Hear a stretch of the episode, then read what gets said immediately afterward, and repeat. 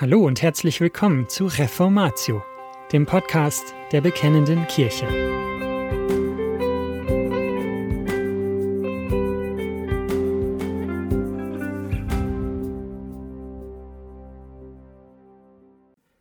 Aus der Bekennenden Kirche Nummer 89 hören wir hier von Sebastian Gruner aus Sachsen eine Kurzandacht zu Psalm 13, Vers 6. Mein Herz soll frohlocken, in deinem Heil. In Psalm 13, Vers 6 finden wir folgende Aussage.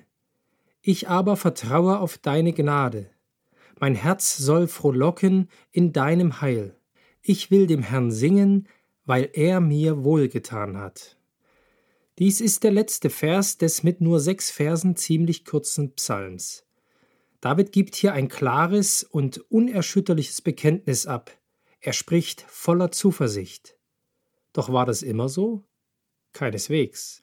Denn vor Vers 6 lesen wir fünf Verse, und wenn man diese liest, wird deutlich, dass es im Leben von David nicht immer so positiv aussah wie im letzten Vers des Psalms. In der Lutherbibel ist der Psalm mit Hilferuf eines Angefochtenen überschrieben.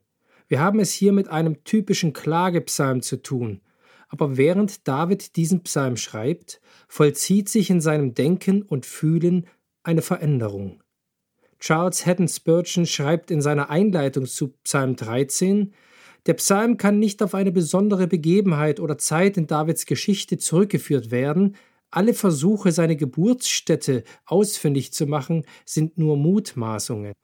Was der Psalm aussagt, ist ohne Zweifel mehr als einmal die Sprache dieses vielgeprüften Gottesmannes gewesen und will den Gefühlen des Volkes Gottes in den stets wiederkehrenden Anfechtungen Ausdruck geben.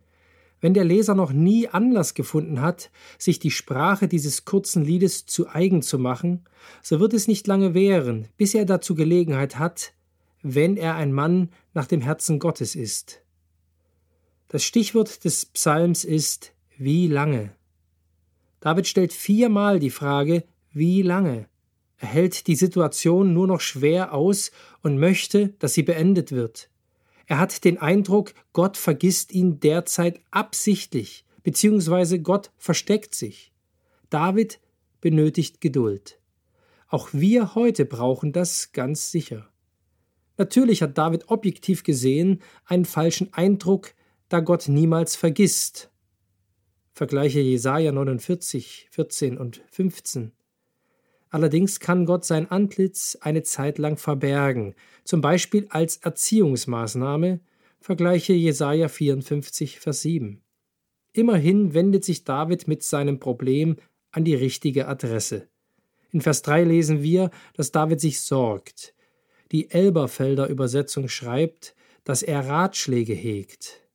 Dies zeigt, dass er in seinen Gedanken kreist und eigene Auswege sucht. Er hat täglich Kummer. Vieles klingt nach einer Form von Depression, bei der das Grübeln ein typisches Symptom ist. Außerdem ist von Feinden die Rede. Bekanntlich hatte David davon eine ganze Menge. Ab Vers 4 tritt eine erste Veränderung ein.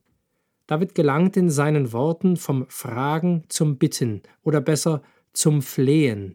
Er spricht Gott direkt an, denn er ist sein Gott.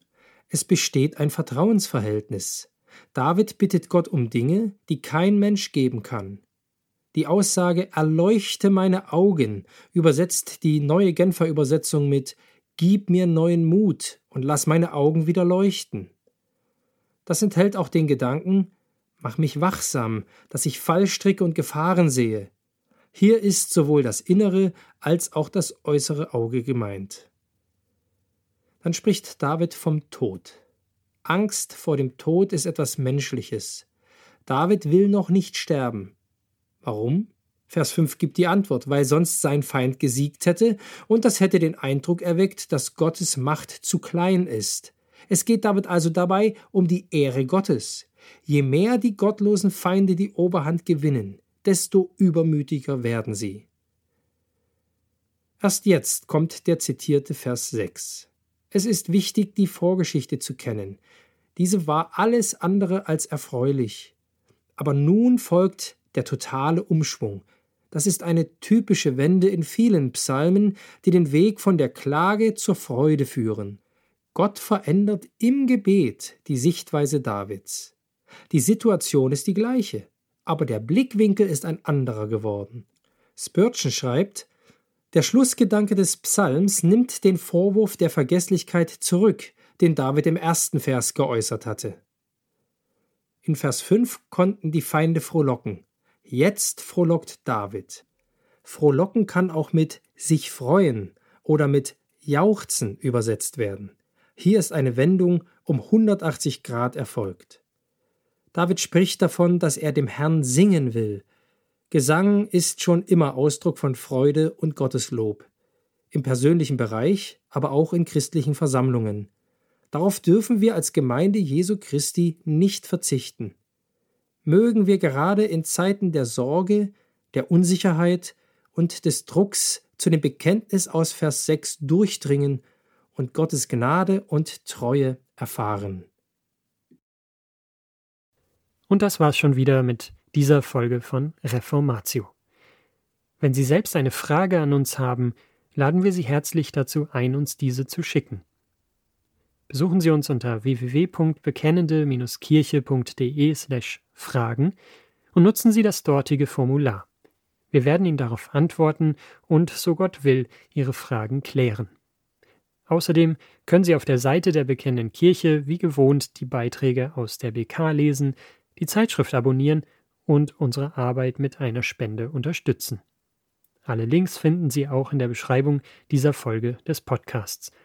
Wir bedanken uns fürs Zuhören, wünschen Ihnen Gottes Segen und sagen Tschüss. Bis zum nächsten Mal.